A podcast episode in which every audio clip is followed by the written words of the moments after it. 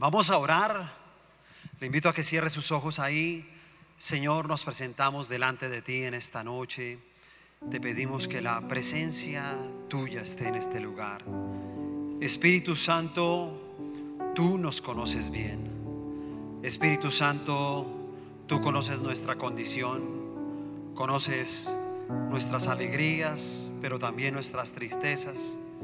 Y yo te pido que tú puedas estar aquí en este lugar, que cada uno de los jóvenes que ha venido a recibir una palabra tuya tenga la actitud correcta para recibirla, que cada uno de ellos sea tocado por ti, por tu palabra, que tú hables, que tú ministres y que seas tú en medio de nosotros cada ocho días en este lugar. Te amamos y te bendecimos en el nombre de Jesús. Amén y amén. Podemos darle el mejor de los aplausos al Señor Jesús. Fuerte ese aplauso.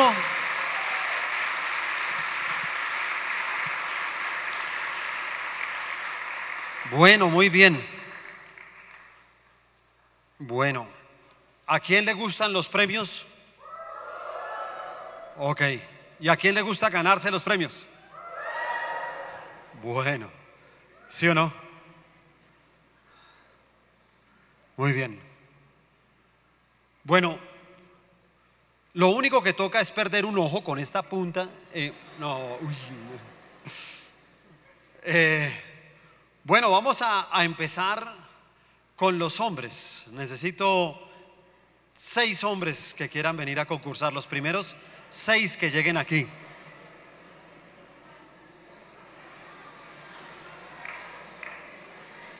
Uno, dos, tres aquí. Y tres acá, mírenlos, ahí. Uy. Bueno, voy a contar. Uno, dos, tres. Me toca. Y uno, uno, dos, tres. La próxima. Ah. Muy bien. Entonces ustedes se hacen aquí y ustedes se hacen acá. Ahí, ahí abajo. Ahí abajo, ahí abajo. Muy bien. Aquí abajo.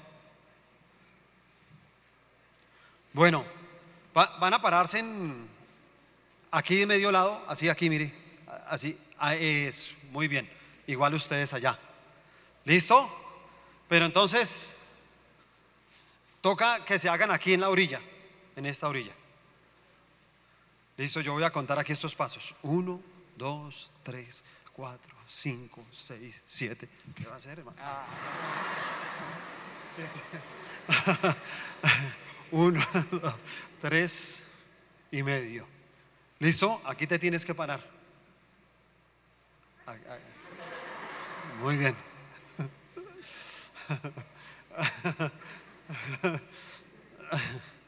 Ha estado siempre compl- complicado como la ubicación, ¿no? Bueno, muy bien. Bueno, es un concurso muy fácil porque simplemente aquí nuestro colaborador que está en este punto, él no se va a mover de ahí. Eh, él va a estar aquí, perdón. Él va a estar acá, ahí. ¿Listo? Entonces, el concurso es muy fácil. Yo simplemente, ustedes tienen que estar pendientes en qué momento esto va a ser así. Cuando esto haga así, tienen que salir corriendo y el que primero lo coja, ese gana. ¿Listo? Muy bien. Ahí. Eh, bueno, muy bien. Óigame, todos, todos hemos pasado por un momento único. ¿Sí? Alguien puede decirme, pi- piensa en un momento único, que usted diga, uy, no, yo me acuerdo, no sé. Yo les puedo decir que mi momento único fue cuando yo quería tener una bicicleta. Para mí fue un momento único, ¿sí me entiende? El día que mi papá me dijo, mi hijo, le tengo su bicicleta. Y yo todo contento me llevó a una finca y me dijo, ahí está. Y era una bicicleta toda podrida, oxidada. Y dijo, es que me la regalaron. Y pues yo, a pesar de que estaba podrida, para mí fue un momento único porque yo decía, yo ya tengo bicicleta. y yo mismo comencé como a arreglarla y todo. Son, momentos únicos, ¿sí me entiendes? O, no sé, tal vez un momento único también cuando me gradué de la universidad. Un poco solo, pero me gradué, ¿sí me entiendes? Pues no, no estaba mi familia, pero estaba el cartón, que era importante. ¿Sí o no?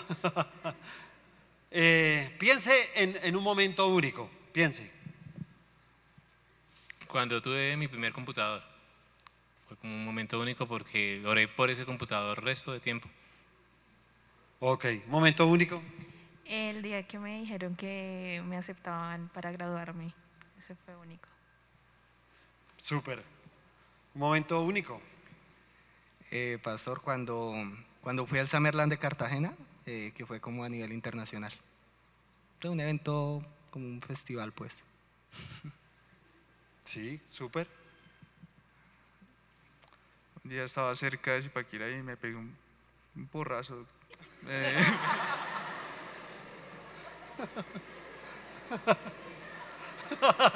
Sí, sí, sí. Ese es un momento único, ¿sí o no? Un porrazo, sí. No, también es, eso es verdad. Sí, uno tiene sus chagualitas por ahí, ¿sí o no? Y se acuerda uno. Uno se está bañando, se está secando. Uy, momento único. Eh, un momento único para mí sería cuando salí volando de la bicicleta cuando era pequeña. Bueno, momento único, el tuyo. Eh, cuando pude inscribirme para la universidad, ya que en mi familia pues nunca nadie ha ido. Ah. Muy bien, démosle un aplauso a- al ganador. ¿Dónde está el ganador? Bueno, muy bien. Muy bien, puedes subirte al lado acá. Bueno, las, las primeras seis mujeres que lleguen. Una, dos, tres por este lado y por este lado, una, dos, tres. Uy. Ay. Muy bien.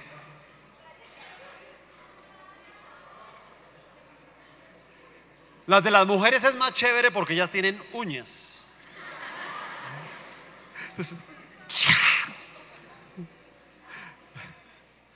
advierto que es a coger el trapo, no se puede la cara de su oponente ni nada de esas cosas. ¿Sí? Si tienen algo que arreglar, ya después con su líder y todo. ¿Estamos listos, sí o no?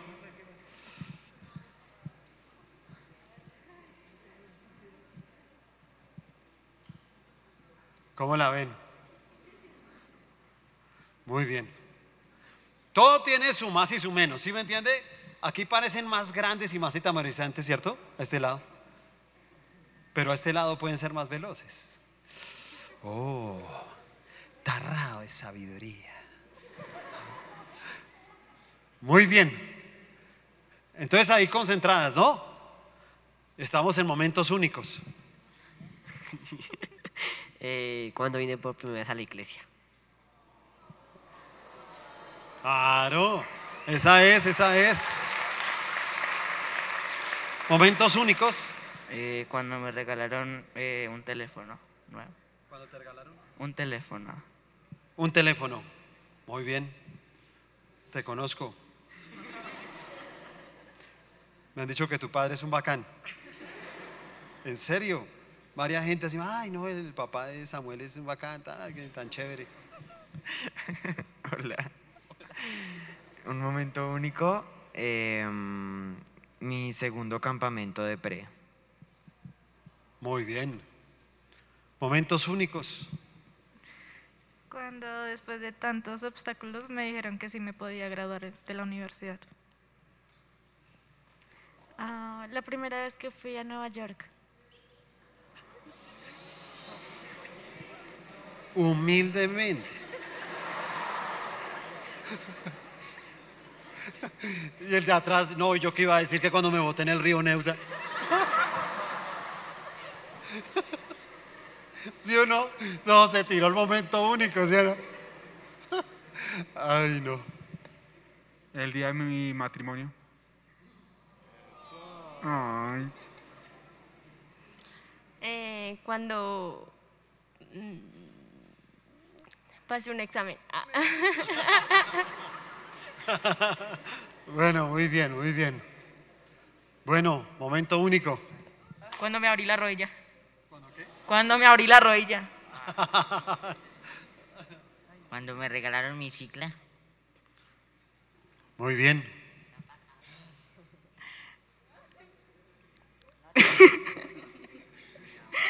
Eh, no me acuerdo. Cuando me cuando tragué agua salada en la playa. Bueno, sí. Muy- Muy bien, muy bien. A ver, el camarógrafo. Cuando vine para Colombia. Muy bien, súper. ¿Tú? Eh, cuando me rompí la clavícula. ¿Cuándo qué? Me rompí la clavícula. Uy, momentos únicos cuando se rompió la clavícula. Sí, ese es un momento único. ¿El tuyo? Eh, cuando ingresé a un premédico. Súper. Cuando juré bandera. Cuando juré bandera. Súper. Muy bien. ¿Qué pasó? ¿Qué pasó? Yo dije, pero la cogió la corriente. Mis 15. ¿Tus 15 años? Ah, sí, ese es un momento único. Cuando viajé por primera vez en avión. Sí, esa también es bacana. La primera viajada en avión, ¿sí o no? Pues es un momento único porque o lo goza uno o está muerto del miedo, cualquiera de las dos. Eh, yo no sé. ¿Cuándo qué? ¿Ninguno? No, tiene que haber un momento único. ¿No hay? Bueno, nos vamos a encargar de que tengas un momento único. Ah, eres el hijo del mismo papá. Oh. No, de verdad, yo de verdad que los felicito, son muy afortunados. No los había conocido así bien, bien, pero sí me han hablado muy bien de tu papá. Cuando somos uno vuelve a casa, como en el tiempo de ahorita en la alabanza. Ah. Ush. Yo les dije que era mejor, ustedes no me creían.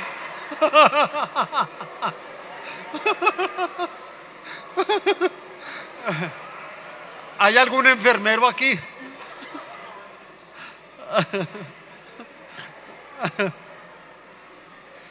Yo les dije que el de mujeres era mejor y ustedes no me creían. Mírelas. Como tres, cuatro salieron. Listo.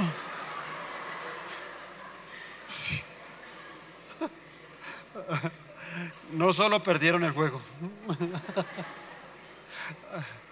Bueno, muy bien. Démosle un aplauso aquí a nuestros ganadores.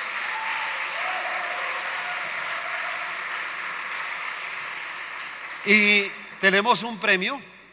Es un bono de 50 mil pesos de Toto para que ustedes compren lo que quieran.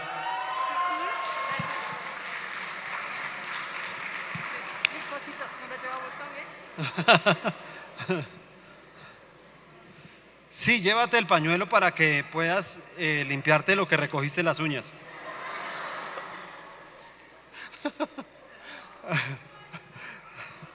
Esperamos que las demás concursantes puedan recibir el mensaje y aguantar hasta que se acabe con sus heridas. Bueno, ¿cómo es que se llama el mensaje? ¿Cómo creen ustedes? Momentos únicos. ¿Ok?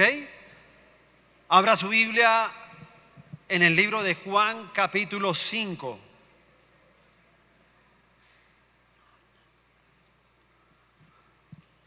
Versículo 1 al 9 vamos a leer ahí. Dice, después de estas cosas, había una fiesta de los judíos y subió Jesús a Jerusalén.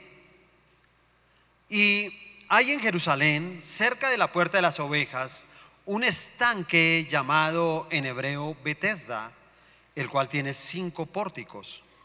En estos yacía una multitud de enfermos, ciegos, cojos y paralíticos que esperaban el movimiento del agua, porque un ángel descendía de tiempo en tiempo al estanque y agitaba el agua, y el que primero descendía al estanque después del movimiento del agua, quedaba sano de cualquier enfermedad que tuviese. Y había allí un hombre que hacía 38 años que estaba enfermo. Cuando Jesús lo vio acostado y supo que llevaba ya mucho tiempo, así le dijo, ¿quieres ser sano? Señor, le respondió el enfermo, no tengo quien me meta en el estanque cuando se agita el agua, y entre tanto que yo voy, otro desciende antes que yo. Jesús le dijo, toma tu lecho y anda, y al instante aquel hombre fue sanado, y tomó su lecho y anduvo, y era día de reposo aquel día. Amén. En esa época también habían concursos, ¿sí ¿se da cuenta? Claro, y el concurso era así, ¿sí o no?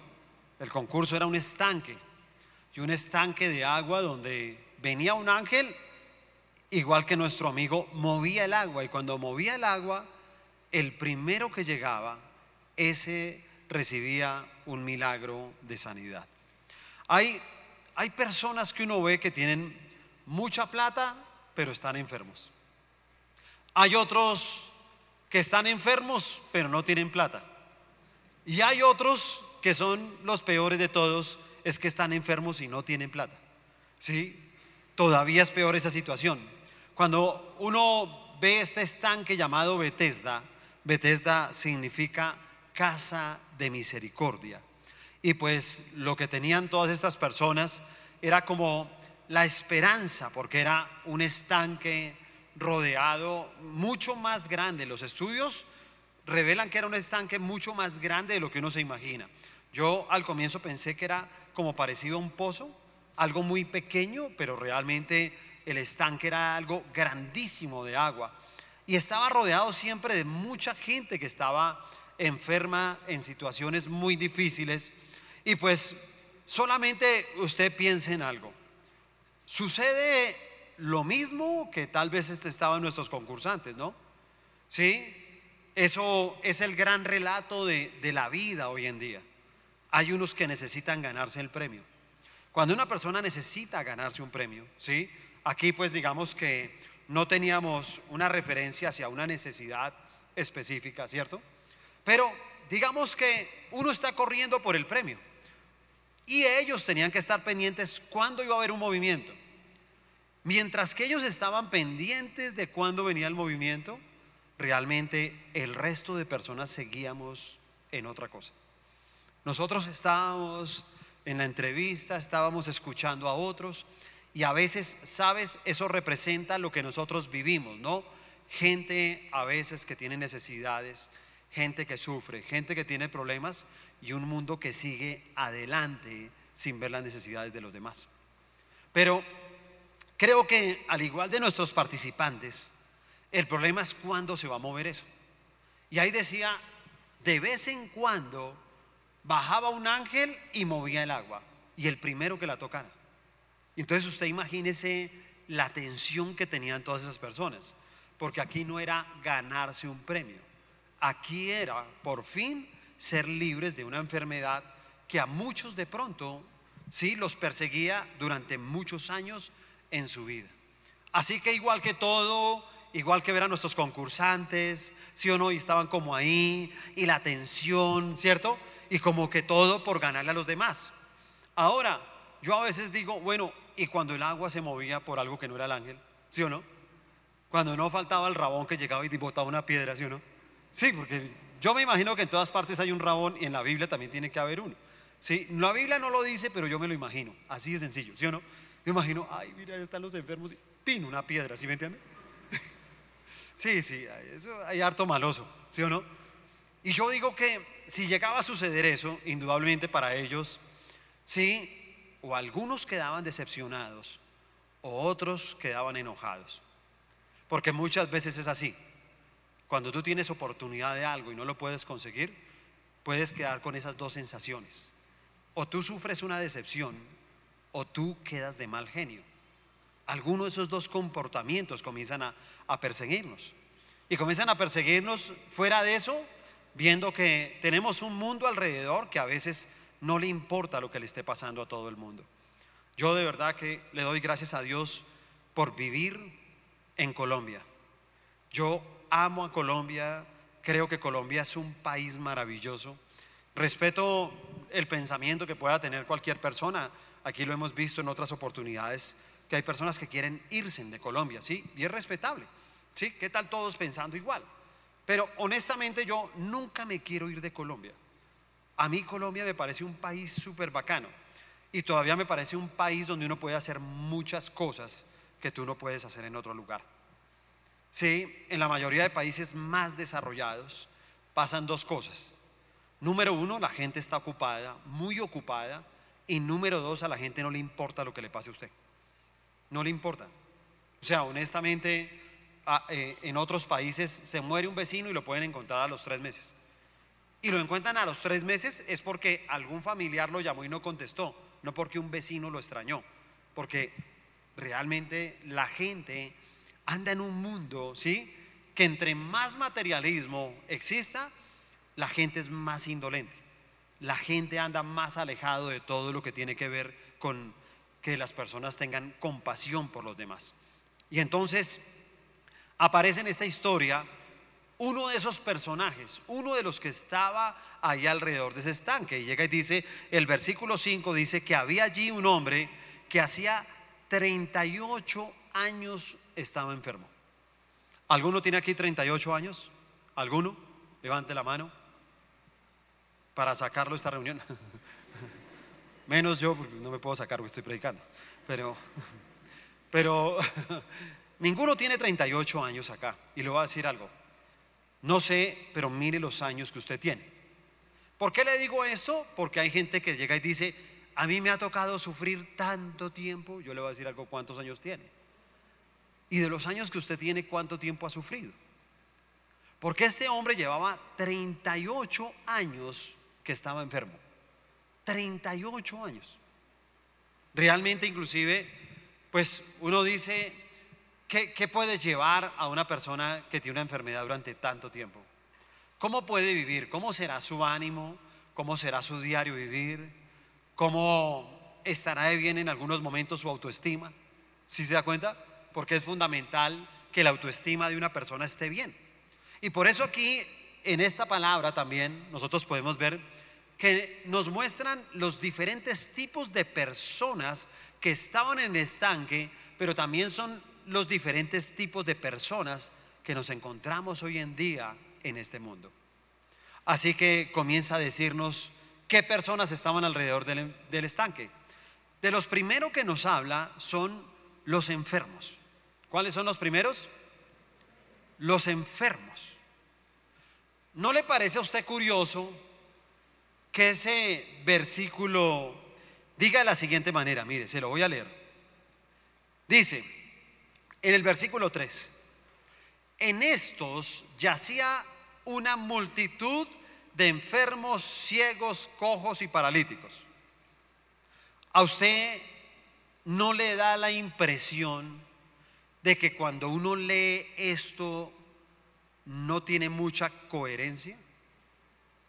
Porque uno llega y dice, alrededor había muchos enfermos. Punto. Enfermos es enfermos. Pero entonces comienza a decir enfermos, ciegos, cojos y paralíticos. Y uno como que dice, mira, algunas palabras sobran o la palabra enfermos también sobra. Pero yo quiero decirles algo, en la Biblia nunca sobra ninguna palabra. Porque realmente lo que de pronto la palabra quiere exponer o enseñarnos a todos nosotros es que estos enfermos se refieren a los enfermos emocionales, a los enfermos en su interior, a los enfermos del alma. Porque sabe, hoy estamos alrededor de un mundo donde hay muchos enfermos del alma. Yo le voy a decir algo, no me preocupa tanto la cantidad de personas que, tengan una enfermedad física. Honestamente sí, reconozco que tener una enfermedad física no es fácil, pero reconozco que es catastrófico tener una enfermedad emocional. Cuando una persona está herida emocionalmente, sentimentalmente, su vida es una catástrofe.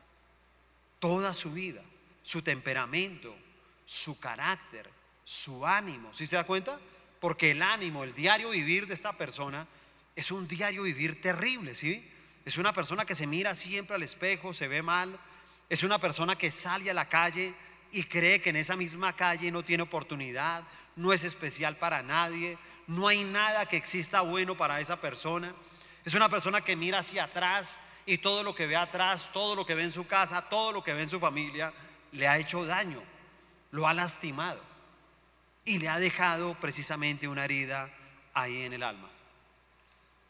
Los enfermos en el interior, ¿sabe qué pasa? Pasa lo mismo que este hombre. Uno dice, mira, si este hombre estaba ahí, ¿dónde está su familia?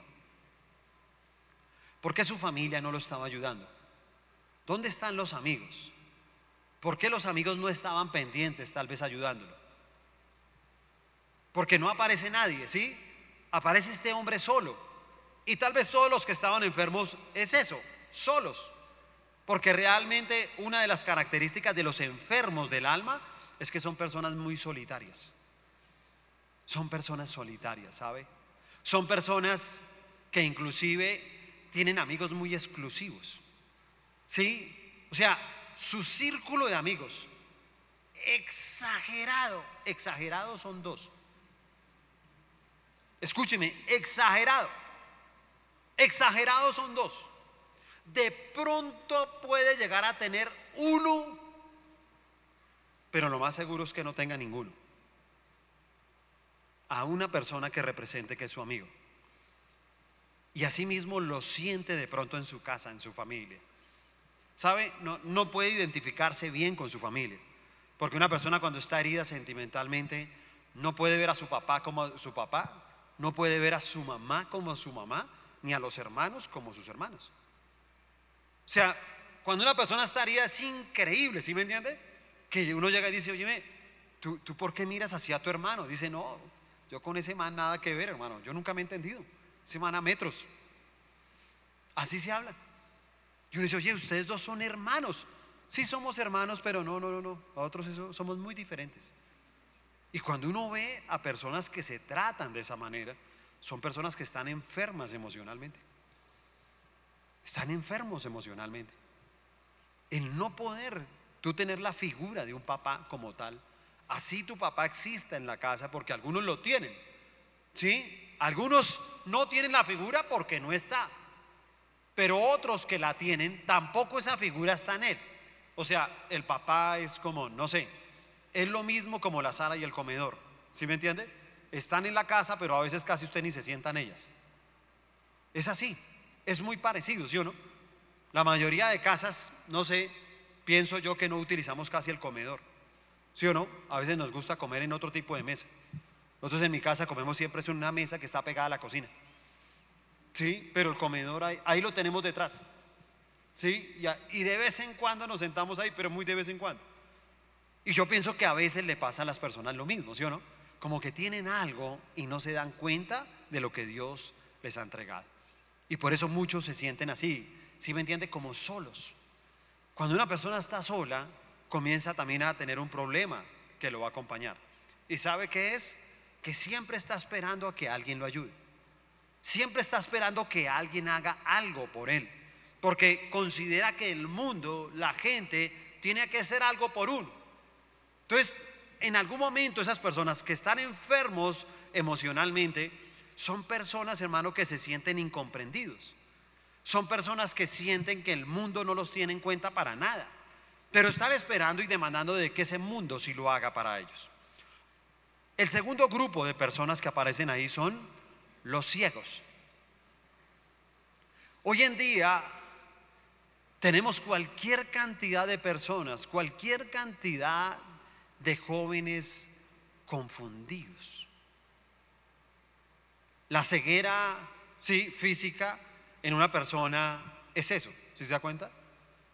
Una ceguera de una persona, si usted cierra los ojos, tú te confundes para dónde vas. Si tú no puedes ver bien, no puedes distinguir bien tampoco. ¿Quién está delante de ti? ¿Qué tienes en la mano? ¿Cierto? Y por eso a veces también hay juegos, concursos de esos que te tapan los ojos y te ponen a tocar cosas y que tú puedas descubrir qué es. Pero cuando una persona está ciega, es una persona confundida. Es una persona, escúchame, los ciegos muchas veces, ¿sabes qué les sucede? Son personas inseguros. Son personas temerosas. Por eso date cuenta que solamente basta que nos tapen los ojos. ¿Sí o no? Si a uno le tapan los ojos en este momento y uno dice, bueno, comienza a caminar por el auditorio, pues uno tiene miedo, ¿sí o no? Uno comienza, pero, camine más rápido. Uno dice, no, espere, despacio, no ve que no ve por dónde voy. Porque uno tiene miedo. Y sabe, es esa ceguera que nosotros vemos en muchos jóvenes. Mira, yo creo que algo que ha querido hacer el mundo es cegar a muchos jóvenes. Es cegarlos.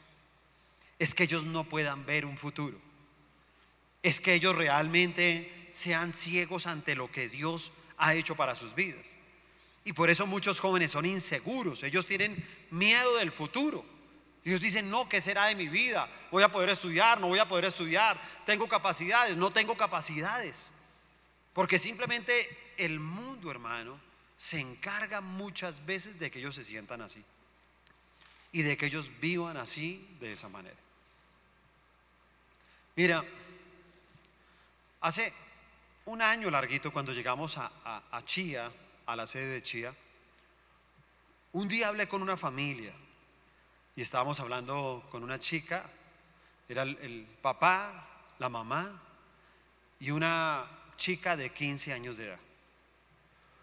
Y entonces me decían, ella lleva dos años sin estudiar. Y yo le decía, ¿por qué llevas dos años sin estudiar? Y me dice, no, porque yo tengo que abrirle mi corazón y la verdad lo que pasa es que, no, yo, yo no tengo capacidades, yo no aprendo. A mí siempre me ha ido mal y yo ya me cansé de que me vaya mal, de tirarme el año, de tirarme las materias, de que todo el mundo se burle de mí y yo la verdad yo no, no quise volver al colegio. Y desde hace dos años no voy al colegio. Y entonces yo le decía, pero ¿quién te dijo que tú no puedes? No es que yo sé, yo sé. Yo le dije, lo que tú sabes es mentira. Es mentira. Eso es algo que alguien te vendió. Y a todos nos pasa, ¿sabe? Yo cuando estaba en segundo de primaria, hermano, me convertí en un estudiante muy malo. Y me convertí en un estudiante muy malo porque tuve una profesora que durante un año me dijo que yo era como las mulas, que yo era cerrado. Y me hacía así. Yo me acuerdo de la profesora me decía, Garzón, ¿cuántas veces tengo que explicarle a usted? Usted sí es como las mulas, ¿no? No le enseña, le enseña y usted es terco, terco. Usted es como brutico. Así me decía. Y así duró un año. Yo no sé si ahora es igual, pero en esa época, hermano, cuando yo estudiaba primaria, la misma de primaria le da a uno matemáticas, español, o sea, esa vieja la veía en todas partes, ¿sí me entiende? Eso parecía una película de terror.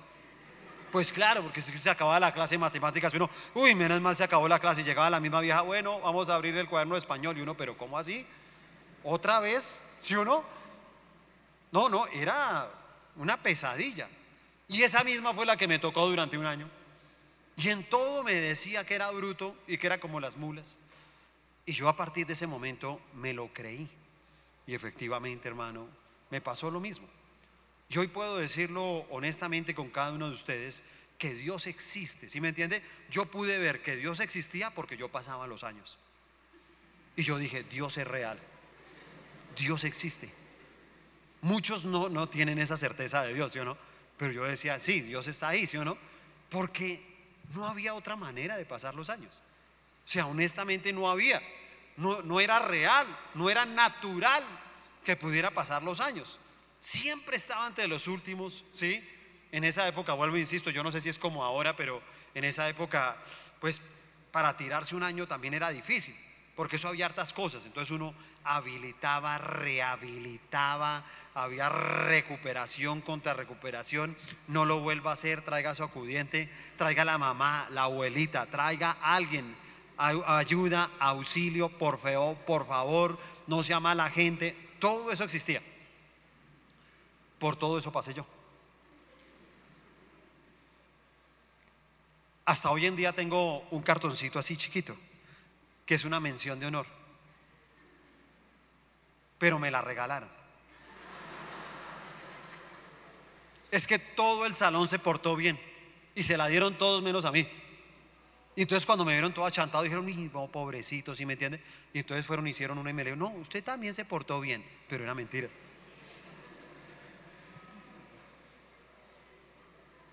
Todavía la tengo guardada porque fue un momento único. tengo mis momentos únicos, no vaya pensando. El los terceros que aparecen acá son los cojos. Y sabe, los cojos son el tipo de personas, de jóvenes que van con lo justo en la vida, con lo justo. Si se da cuenta, o sea, hay dichos sobre eso de los cojos, ¿sí me entiende? Y la gente dice, ahí cojeando se llega. Y es verdad, ¿sí o no?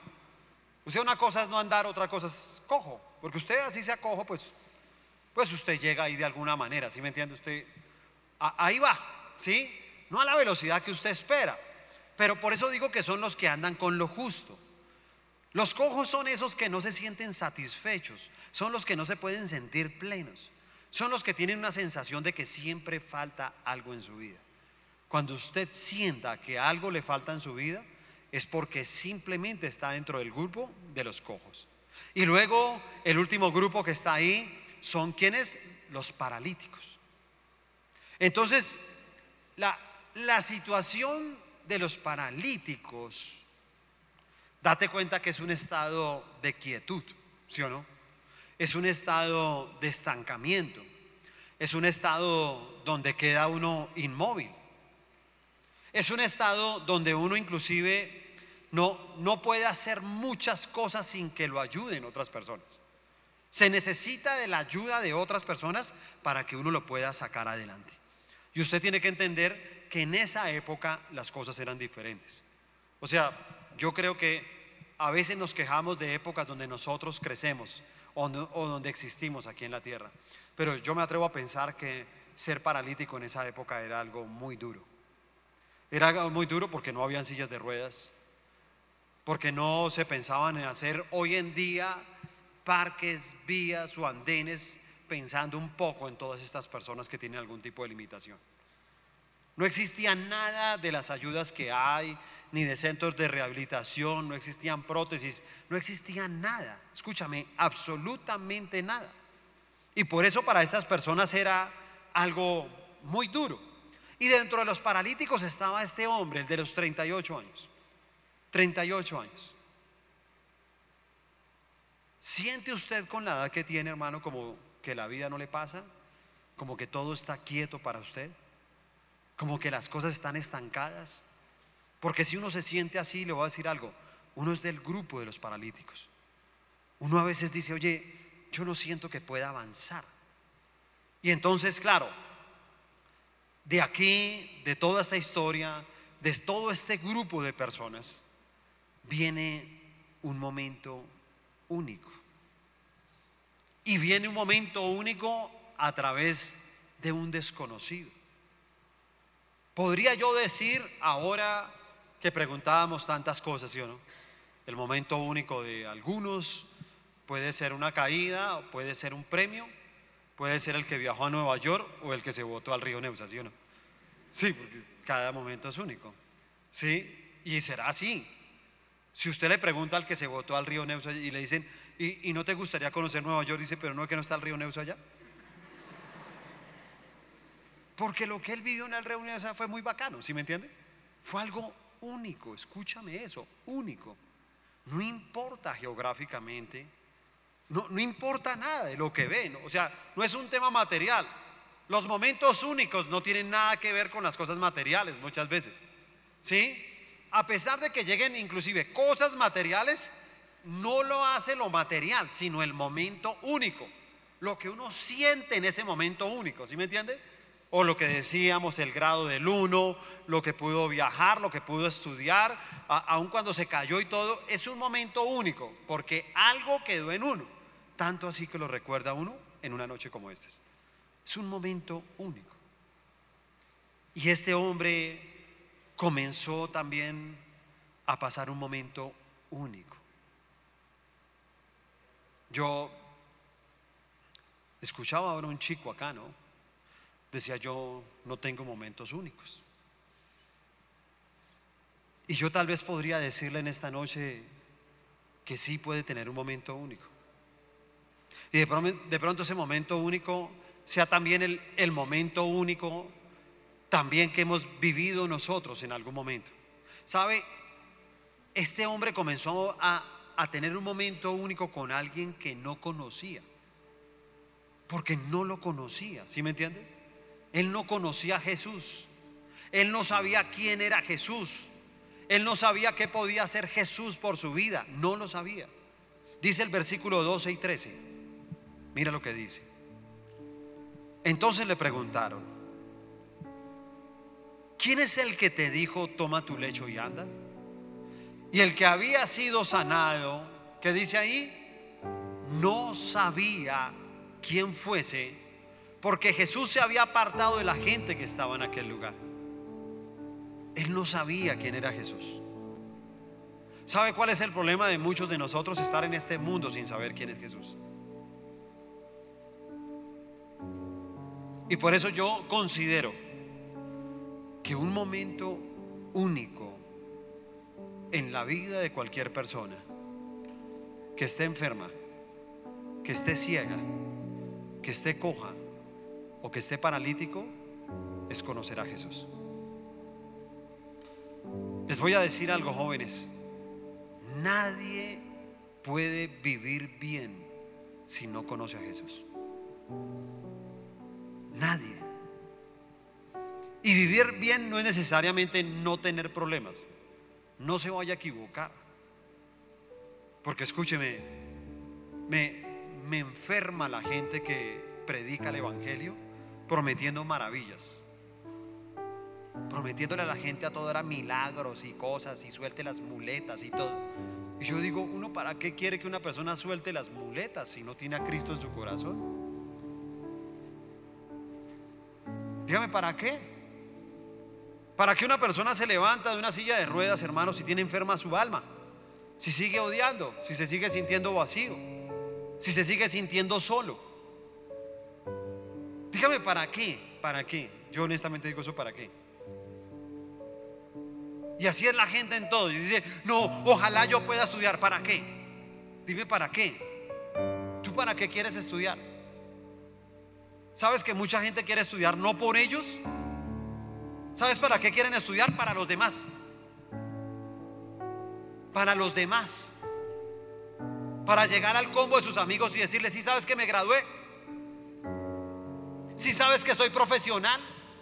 Para decirle a la familia, a los demás, hermano. Tú quieres mostrarle a alguien, pero de pronto ni te gusta lo que estudiaste. Porque mucha gente, hermano, busca muchas cosas que ni siquiera son para ellos mismos, sino es para mostrárselo a los demás. Y yo creo, yo pienso que cuando, cuando tú tienes a Cristo en tu corazón, comienzas a tener la, la capacidad de, de sobrellevar cualquier problema. Y sabes, no hay ningún problema que esté delante de ti que no tenga solución. No hay ningún problema, hermano, que te robe la paz, que te lleve a ser un temeroso. Porque cuando tú conoces a Jesús, el, temor se va. Por eso es un momento único. Por eso uno tiene que conocer a Jesús, no conocer una religión. No es solamente decir a la gente, yo soy cristiano, yo soy cristiano.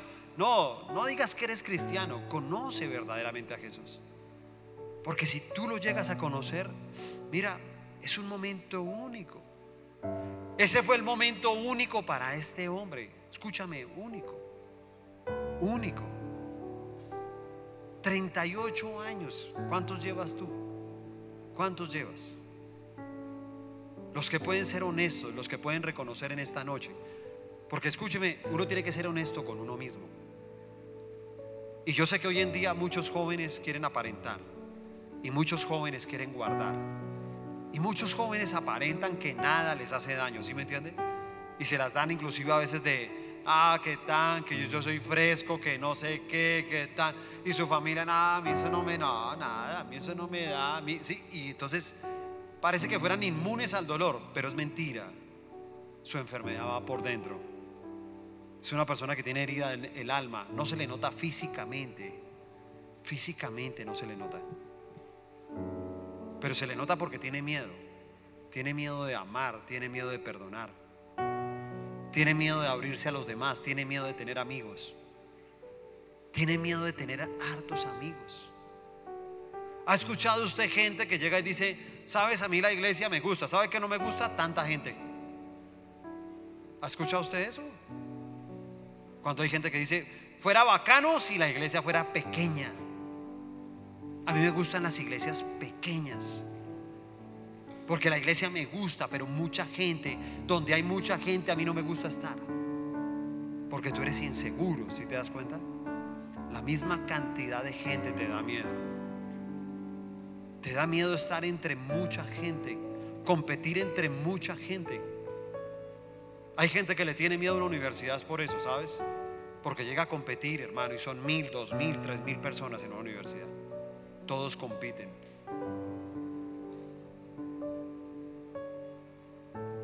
Unos llegan en carro, otros llegan a pie, otros llegan en bicicleta, hermano. Unos llegan todos los días estrenando, otros llegan con el pantalón toda la semana, el mismo. Y depende si tú te dejas acobardar. Depende si tú dejas que simplemente otros te quieran cegar y te quieran marcar por lo, por lo que tú tienes en la vida. Que no te puedes dejar marcar por eso. Por eso tienes que tener un momento único como el que tuvo esta persona. Y yo tal vez le diría a este chico que me decía hoy que no ha tenido momentos únicos, yo sí te puedo decir a ti que tú puedes tener un momento único hoy con Cristo. Puede ser el mejor momento de tu vida. Si tú puedes abrir tu corazón, si tú lo puedes recibir, si tú lo puedes aceptar. Si tú haces lo que hizo este hombre, porque escúcheme, si usted mira más adelante, Jesús le hace una pregunta. ¿Quieres ser sano? ¿No le parece que sería una pregunta como, sí o no? Sí, uno, uno se le acerca a un cínico, ¿cierto? Porque uno diría, oiga, ¿qué cinismo es ese? ¿Sí me entiende? Ve que estamos un poco de gente enferma. Se me acerca un hombre a decirme, oiga, ¿me quiere ser sano? Entonces, ¿qué es bobo qué? Pues claro, le respondería uno en esta época, ¿sí o no? En esta época le diría uno, hermano, se está burlando de mí. Se está burlando de mí, pero ¿sabes por qué Jesús le hizo esa pregunta? Le hizo esa pregunta porque él quería saber si este hombre estaría dispuesto a hacer. ¿Esa es la alarma a estas horas? Pero para despertarse a esta hora. Bueno, eh, es lo que quería saber Jesús. Era si esta persona realmente estaba en capacidad de obedecer y hacer lo que él le, le iba a decir. Solamente le hizo la pregunta por eso. Porque algo que tiene muy bonito Jesús es que Él nunca obliga a nadie. A nadie. Si estás esperando que una iglesia te prohíba cosas y todo, la iglesia no te prohíbe. La iglesia te enseña y tú tienes que tomar tus decisiones. Tú debes de tener carácter para decir sí o para decir no.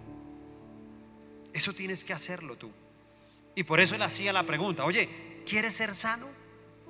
Porque si usted se da cuenta, hoy en día hay mucha gente que quiere tener mucha plata, ¿sí o no? Entonces uno le puede preguntar, ¿cuántos quieren ser millonarios? Y pues levantaríamos la... Yo la levanto. Yo no sé usted, ¿cuántos queremos ser millonarios? ¿Sí o no? Pero toca trabajar. El problema es que hay mucha gente que quiere ser millonario, pero no quiere trabajar. ¿Sí se da cuenta? Y cuando van a conseguir trabajo y dice, ¿y, cuánto me pagan? Y, y toca trabajar hasta qué horas, hasta qué horas, pero quiere ser millonario. Ah, hasta las seis y media, ah, media hora más. Ah, no, no. Entonces uno dice, pero se quiere ser millonario. Hay gente, hermano, que quiere adelgazar, pero no quiere dejar de comer. Todos los días se hablan con ellos mismos. ¿Los conoce? Estoy gordo, estoy gorda, estoy no sé cómo, estoy... Que deje de tragar, si me entiende. ¿qué, qué idioma así me entiende? Ya le han dicho no comas mi vida, eso te va a sentar mal. Si no te serví más papa porque te puedes engordar. Écheme la otra papa, ¿sí me entiendes? Que, que no trague más, ¿sí me entiende?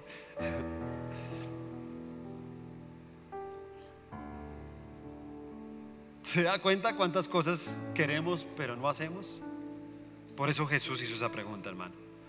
Y aunque nos pueda parecer extraño, hermano, hoy en día hay personas enfermas, hay personas ciegas, hay personas cojas y paralíticas que prefieren estar en su estado, hermano. Porque a veces les atrae más la lástima. Hay gente, aunque tú no lo creas, hay gente que le gusta más eso. Y se nota porque a veces Dios pone personas para que puedan tener un momento único. Y, óyeme, pero sal de esa condición. Óyeme, pero ya, pero ya pasa, pero ya perdona. No, no, no. Déjeme, déjeme. Pero ven, no, no, no. No quiero hablar.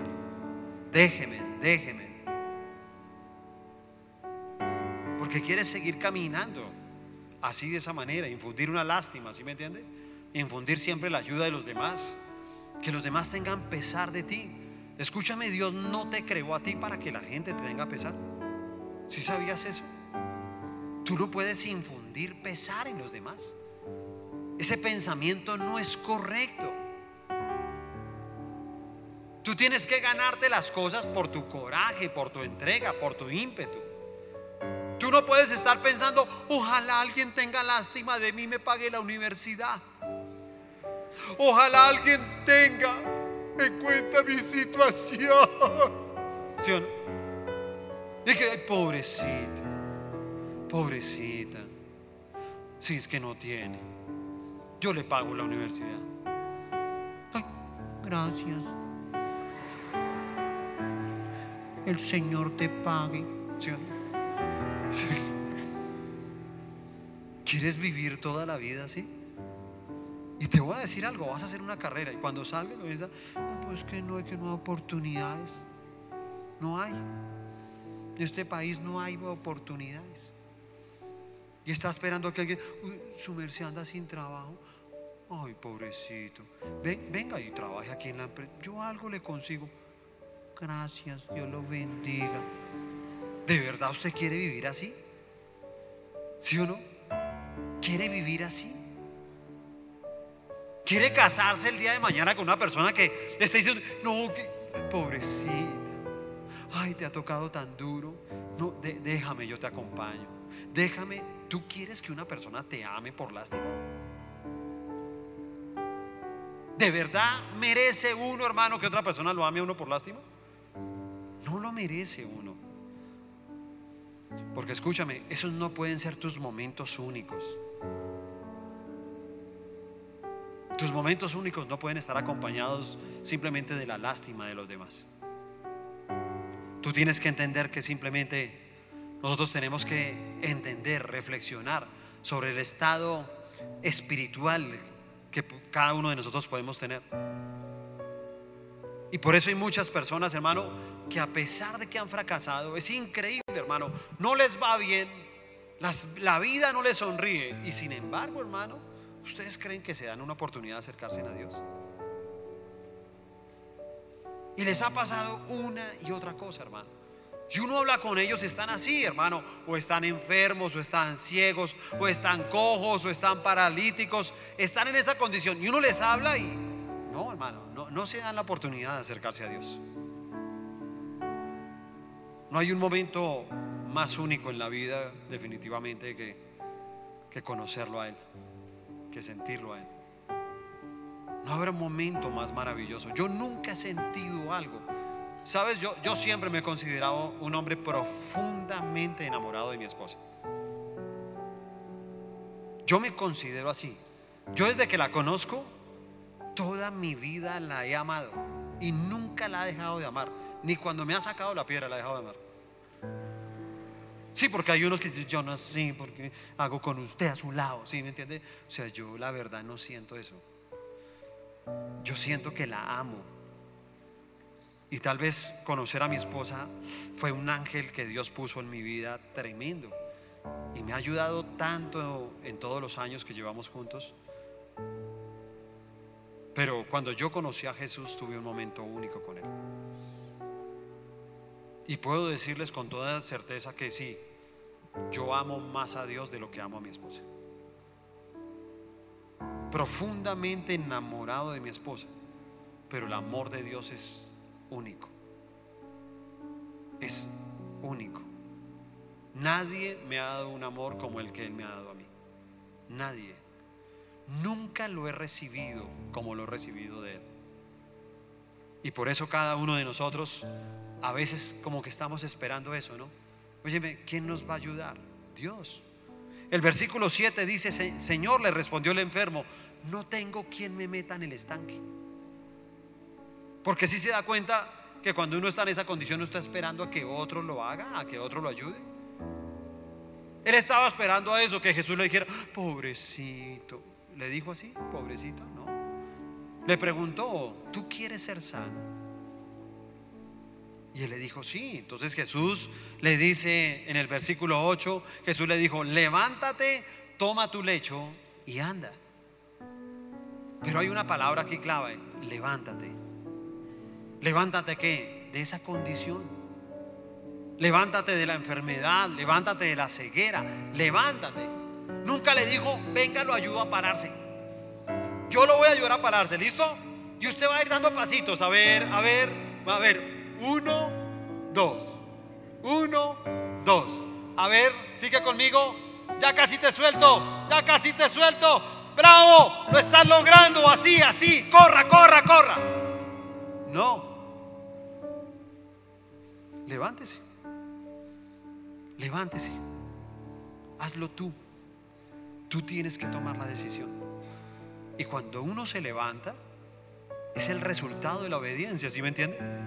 Porque la obediencia tiene que ver con, con hacer algo o dejar algo. Porque en algunos momentos, si tú quieres tener un único momento con Cristo, te va a tocar hacer algo para llegar a Él o te va a tocar dejar algo para llegar a Él.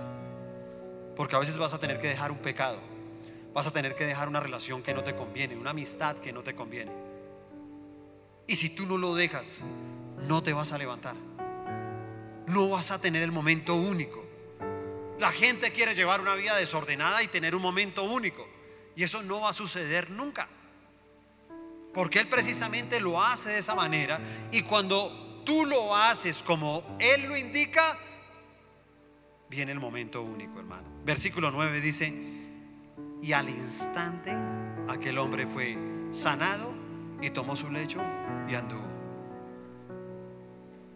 Al instante. Al instante. ¿Sabe cuándo puede ser? Hoy. ¿Sabe cuándo puede ser? Esta noche. Y yo quiero que mire lo más, escúcheme, voy a terminar con esto. Quiero que mire lo más importante de esta enseñanza. Lo más importante está en el versículo 14. Porque dice, después le halló Jesús en el templo. ¿A quién, ¿A quién halló? ¿Quién estaba ahí? Al que había sanado, ¿sí o no? Y le dijo, mira, has sido sanado, no peques más para que no te venga alguna cosa peor. Lo más importante para Jesús nunca será hacer algo material por nosotros, porque como se dieron cuenta, para Jesús es muy fácil hacerlo. Pero lo que más le importa a Jesús es la salvación de nosotros. Por eso le decía, no peques más. No peques más, no lleves una vida de pecado. Y tal vez uno diría, ¿cuál verdaderamente fue el momento único? ¿Cuando se levantó o cuando dejó el pecado? Y a mi parecer, el momento único fue cuando este hombre dejó de pecar, porque encontró el camino a la salvación. Yo insisto, si este hombre se levanta y sigue llevando una vida de pecado, como decía Jesús, para que no te venga alguna cosa peor. Le dice, es que hay algo peor que ser inválido. Hay algo peor que no tener piernas. Hay algo peor que la enfermedad. Hay algo peor. Y es cuando uno no entiende lo que significa la salvación. Cuando tú no buscas la salvación. Y esta puede ser una noche, una noche única. Una noche de un premio. Una noche donde cada uno de ustedes verá si corre o no corre por su premio. Nadie te obliga. Pero así como un par de personas hoy en un juego se llevaron un premio, tal vez hoy te puedes llevar el mejor premio de tu vida. Y es llevarte a Cristo en tu corazón verdaderamente. Te, te invito a que te pongas de pie, por favor.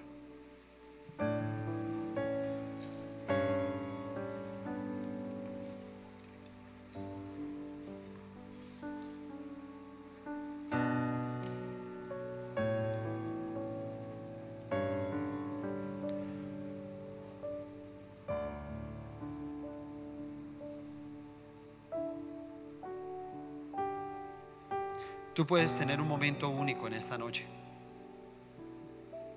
Y si tú llegas a tener ese momento único, te voy a decir algo. Vas a comenzar a experimentar unos momentos únicos muy bonitos. Si tú tienes un momento único con Jesús en esta noche, tú puedes salir de este lugar y tal vez puedes buscar a todas esas personas con las que tú no te llevas bien. Yo no sé con quién usted no se lleve bien. Yo no sé si usted se lleve bien aquí con su líder, con un discípulo, entre consiervos, sus amigos, su familia. Pero si usted tiene un momento único, tal vez muchos los buscamos. Y yo tengo el recuerdo la última vez que estuve predicando acá. Y se acuerdan que dos chicas hablaron de algo. Y fue algo muy importante. Y dirían, yo estaba hablando de las oportunidades, ¿sí o no? Y dos chicas dijeron, a mí me gustaría tener la oportunidad de volver a hablar con mi papá. Me gustaría tener esa oportunidad. Y es un momento único para ellas y de pronto para muchos de los que estamos acá. Eso no puede ser posible si primero tú no tienes un momento único con Jesús. Si tú tienes ese momento único con Jesús, mira, tú puedes salir de acá.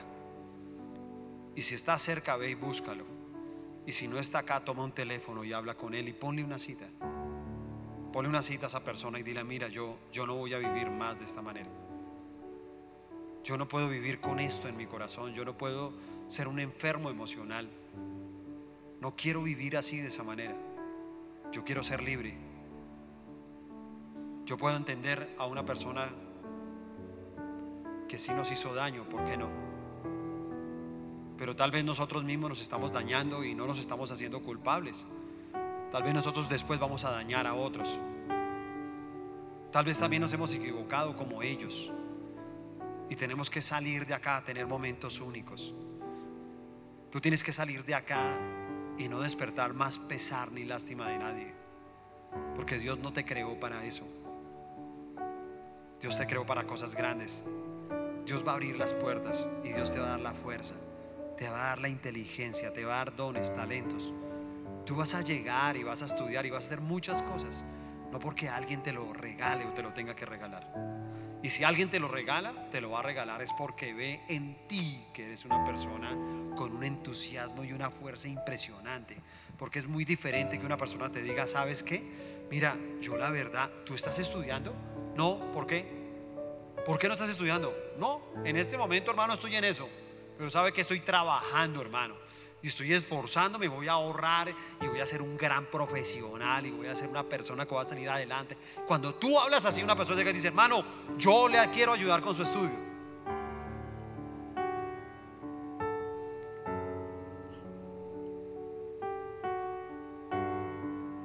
Es lo que hice con la chica de Chía. Y le dije, te voy a comprobar que te han dicho mentiras el mundo entero. Y efectivamente una de las posiciones que tenían era que ahora no, no puede estudiar porque su papá tiene cáncer.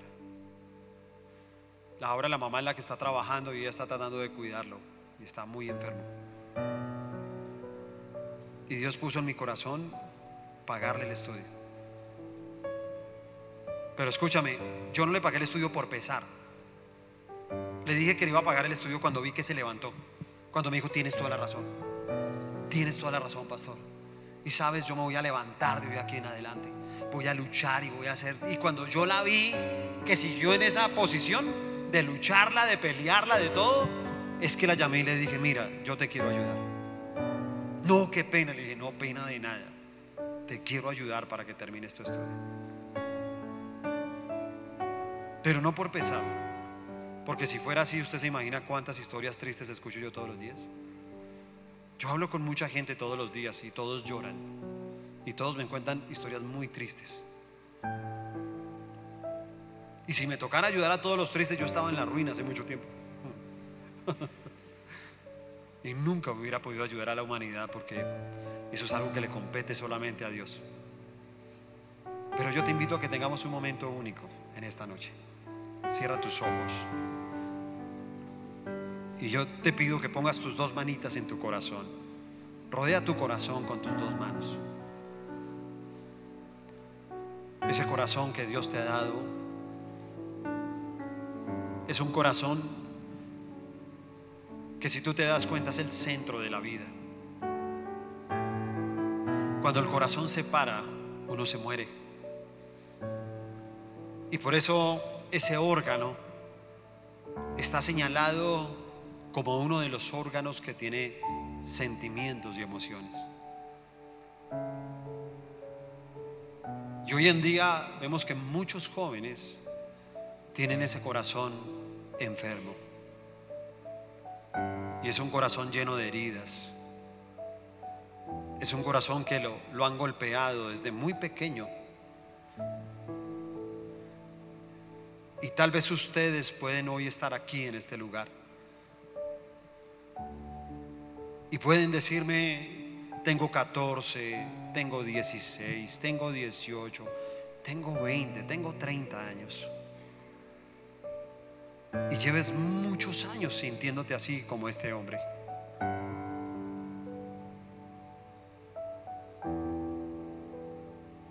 Pero cuánto me gustaría que tuvieras ese momento único. Y es el momento que tú tienes que tener con Jesús. Porque Jesús conoce tu vida. Jesús te conoce desde que tú eras niño. Y Jesús te puede decir en esta noche, ¿qué quieres que haga por ti? ¿Quieres que te sane? Y tal vez tú tengas que tomar una decisión como la tomó este hombre. Y tengas que levantarte de esa condición. Y tengas que hacer o tengas que dejar cosas. A veces tenemos que hacer y tenemos que tener una disciplina y tenemos que leer una Biblia y tenemos que cambiar de amigos y tenemos que dejar cosas y dejar un vicio y dejar una mentalidad que teníamos nosotros. Y si tú lo quieres hacer esta noche, ahí con tus manos en el corazón, dile Señor, toca mi vida en esta noche. Por favor, toca mi corazón. La palabra dice sobre toda cosa guardada. Guarda tu corazón porque de él mana la vida. Y tú no puedes seguir con un corazón enfermo, herido. Tú no puedes seguir sintiéndote solo, ni traicionado, ni abandonado, ni golpeado. Tú tienes que levantarte. Tú tienes que tomar el lecho. Porque sabes, el lecho representa todo, las palabras, el lugar donde estuvimos ahí acostados, echados durante tanto tiempo. Nos echamos a la pereza, nos echamos tal vez a la desidia, nos echamos al rencor, al odio, estábamos echados ahí. Y por eso él decía, levántate, toma tu lecho y anda. Y yo quiero que sientas ese momento único con Jesús en esta noche. Y todos juntos repitamos esta oración. Digan conmigo, Señor Jesús. Más fuerte, Señor Jesús. En esta noche, yo reconozco que soy pecador. Por favor, Señor, perdóname por cada uno de mis pecados. Lávame con tu sangre preciosa. Sana todas las heridas de mi corazón. Quita toda enfermedad. Quita toda ceguera. Quita toda cojera. Y quita toda parálisis de mi vida. Hoy quiero abrir las puertas de mi corazón. Y yo te recibo a ti, Señor Jesús, como mi único y suficiente Salvador. Y yo quiero que sientas como Cristo va a entrar a tu vida. Como Cristo, ahora que has abierto la puerta de tu corazón, Él va a entrar. Y quiero que sientas este momento único con Él. Si sientes este momento único, te esperan una serie de momentos de aquí en adelante que van a ser inolvidables. Dios va a hacer tantas cosas que te vas a sorprender. Tantas cosas van a cambiar en ti que vas a vivir con ese corazón lleno de agradecimiento porque vas a reconocer que fue gracias a ese momento único donde tomaste la decisión de dejar una vida de pecado, de poder conocerlo a Él y de vivir con Él.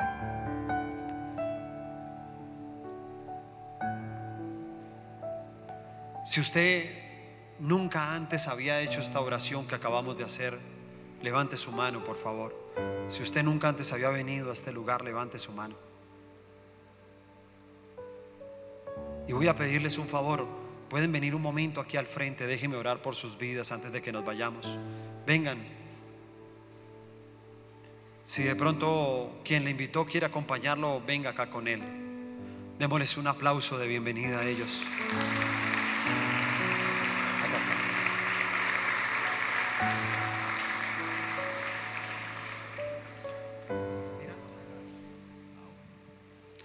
Hola, ¿cómo están? Bienvenidos.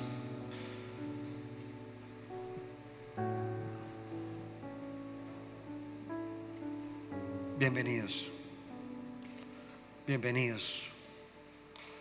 Bienvenidos a este momento único, porque puede ser un momento único. Nunca lo voy a olvidar cuando yo hice esto que están haciendo ustedes, porque yo también lo hice algún día. Y cuando yo pasé ahí al frente, muerto del miedo, tenía mucho miedo, mucho, mucho, mucho miedo. Y tenía mucho miedo porque llevé mi vida mal, desordenada, y me sentía tan culpable de todo que yo decía, yo no tengo cara para presentarme delante de Dios. Pero un momento único como estos me cambió la vida. Y te la puede cambiar a ti. Y lo único que queremos es que ustedes continúen, sigan aquí adelante, sigan enamorándose de Cristo, conózcalo de verdad, no como una religión. Cuando es algo religioso, tú haces actos religiosos. Cuando tú conoces a Dios de verdad, tu vida, tu diario vivir es diferente. Qué bueno tenerlos acá. De verdad que es una gran bendición. Y con todos estos jóvenes que ustedes ven acá, hemos venido construyendo una gran familia. Y nosotros queremos decirle a cada uno de ustedes, bienvenidos a su nueva casa, a su nueva familia. Aquí estamos. Qué chévere tenerlos acá.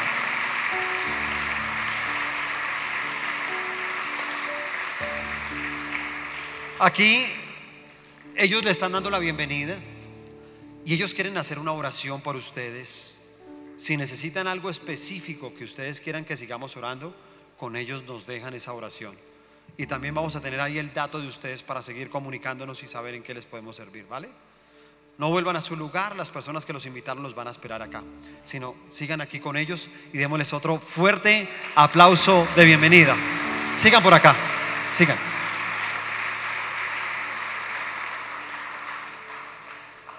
Bueno, y antes de retirarnos,